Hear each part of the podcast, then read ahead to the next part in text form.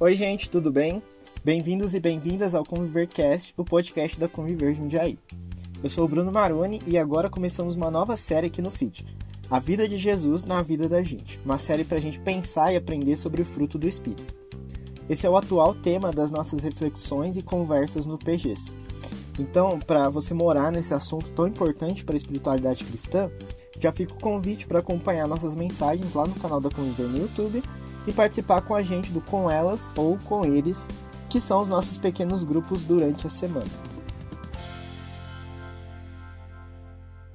Antes de começar a olhar especificamente para cada aspecto do fruto do Espírito, que são as características da vida de Jesus na vida da gente, vamos considerar brevemente o pano de fundo da carta de Paulo aos Gálatas e o contexto literário de Gálatas 5, 22 e 23, que é a passagem que interessa para a gente aqui. Quem vai nos acompanhar neste episódio e no decorrer de toda essa série é o teólogo e missiólogo britânico Christopher Wright, particularmente com o livro dele Aprendendo a Viver com Jesus, um novo olhar sobre o fruto do Espírito. Antes de dar início, eu quero compartilhar uma oração que o Chris Wright registra na introdução desse livrinho, de acordo com ele, o que o John Stott, um grande autor e pastor muito importante para o cristianismo contemporâneo, que foi o mentor do Chris Wright, orava todas as manhãs. Essa é uma oração para a gente guardar. E ela diz assim: Pai Celeste, peço que neste dia eu viva em tua presença e te agrade cada vez mais. Senhor Jesus, peço que neste dia eu tome tua cruz e te siga. Espírito Santo, peço que neste dia me enchas de ti e faças teu fruto amadurecer em minha vida.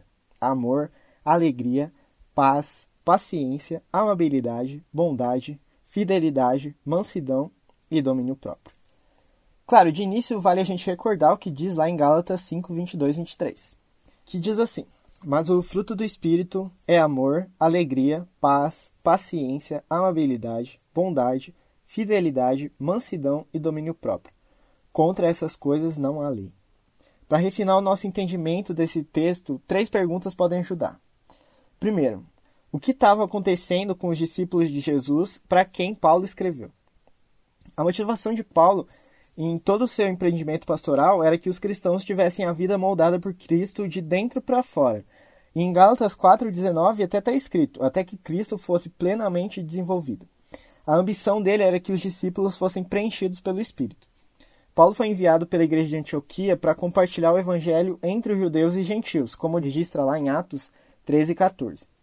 Muita gente na região da Galácia, que ficava na província da Ásia Menor, onde hoje é a Turquia, criou na boa nova de Cristo, que Paulo pregou, na promessa do eterno Abraão de que todas as famílias da terra seriam abençoadas, como está escrito em Gênesis 12.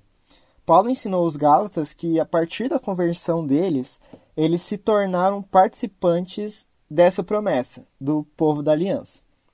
Mas um tempo depois das comunidades cristãs serem plantadas, terem sido plantadas ali naquela região, outras pessoas chegaram com uma mensagem diferente, provavelmente judeus crentes em Jesus. O problema é que eles afirmavam que para os gentios confiar em Cristo não era suficiente para ingressar no povo de Deus. Ou seja, os gentios deveriam observar a lei de Moisés, principalmente no que ela dizia sobre a guarda do sábado e os alimentos ritualmente impuros, e também teriam que ser circuncidados. Na carta aos Gálatas, Paulo respondeu assertiva e energicamente essa postura, com o propósito de preservar os discípulos de Jesus dessa distorção da fé e incentivá-los também a viver de um jeito totalmente diferente do que era proposto.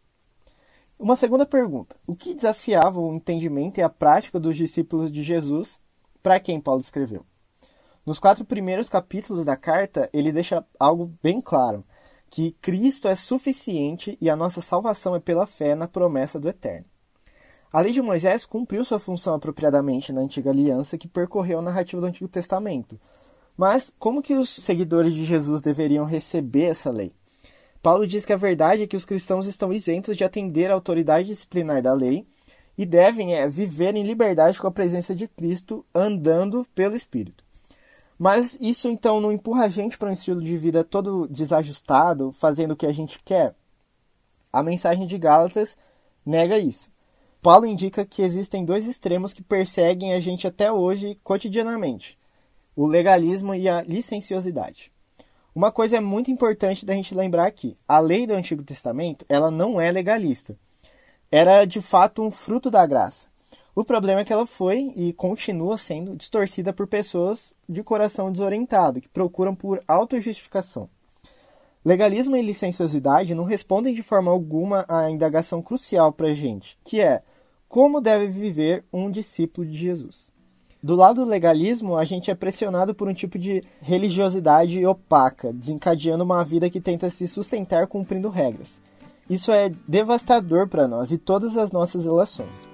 E já do lado da licenciosidade, a gente é solto num vazio de autonomia pretensiosa e egoísmo, que é igualmente destrutivo.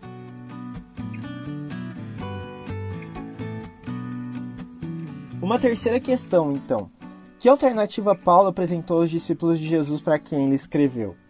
A alternativa que Paulo introduz no capítulo 5 de Gálatas supera essas polarizações do legalismo e da licenciosidade e faz florescer a vida de verdade em Cristo, que é o caminho do Espírito. Afirmando isso, Paulo primeiro reconhece que sim, no Evangelho há liberdade desmedida, e ele até insiste: permaneçam firmes na liberdade, como está escrito lá no primeiro versículo do capítulo 5. Mas as regras não importam. O que faz diferença é o amor que expressa e comprova a fé, conforme o versículo 6. Aqui a gente encontra uma virada que ressignifica a liberdade. Ser livre não é ceder aos desejos desregulados. Ser livre é saber amar igual a Jesus. O amor é a resposta alternativa aos extremos que perseguem a gente.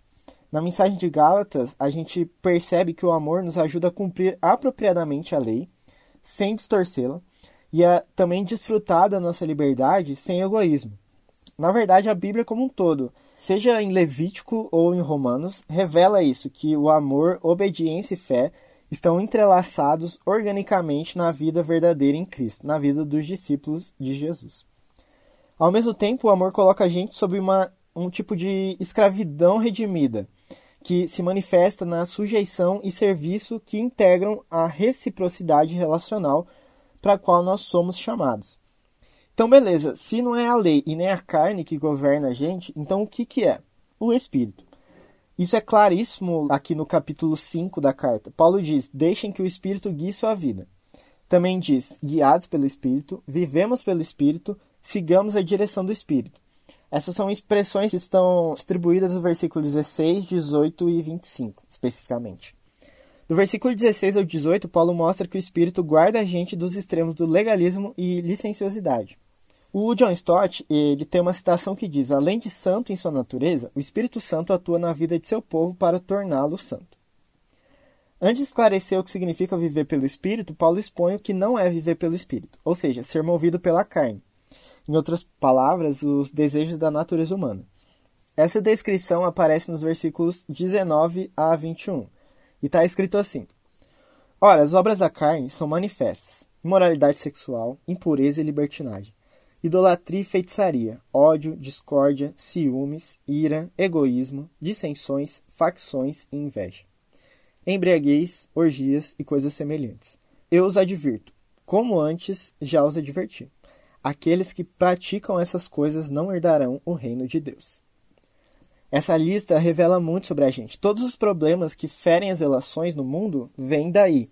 Problemas de âmbito privado e público, seja em casa ou na política a gente chega então no contraste à vida sem vida e encontra o que é frutificar no viver de verdade. Lá em Gálatas 5, 22, 23. Mas o fruto do Espírito é amor, alegria, paz, paciência, amabilidade, bondade, fidelidade, mansidão e domínio próprio. Contra essas coisas não há lei.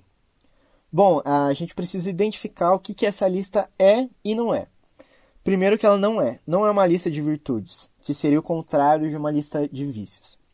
Embora existam aproximações textuais aqui, a gente não pode reduzi-la a uma lista de virtudes, porque não se trata de um sumário de coisas que a gente deve fazer, ao contrário das que a gente não deve fazer. O recurso para a gente entender o que Paulo escreve aqui é justamente a figura que ele emprega. A metáfora do fruto muda tudo. Um fruto é resultado natural do que tem vida, a gente sabe que uma árvore tem vida quando ela dá fruto. O fruto do Espírito é gerado em nós quando a vida de Jesus invade a vida da gente. Esta é a ênfase aqui. As qualidades do fruto são produzidas cotidianamente em nós pelo próprio Deus. Afinal, a beleza do fruto do Espírito é intrínseca à Trindade. As qualidades produzidas em nós cotidianamente pelo próprio Deus moldam o nosso caráter à semelhança de Jesus. O fruto não é sobre o que a gente faz ou deixa de fazer. Não tem a ver com ansiedade e pressão por uma vida bem-sucedida montada, entre aspas, para dar certo. E nem com um existir desenraizado, enganosamente livre. Não é sobre nada disso é sobre quem eu e você somos, o tipo de pessoa, de gente que a gente é. Aliás, toda a fé cristã é sobre uma pessoa, sobre Jesus. E experimentá-la, experimentar a fé, é andar pelo Espírito o tempo inteiro e em todo lugar.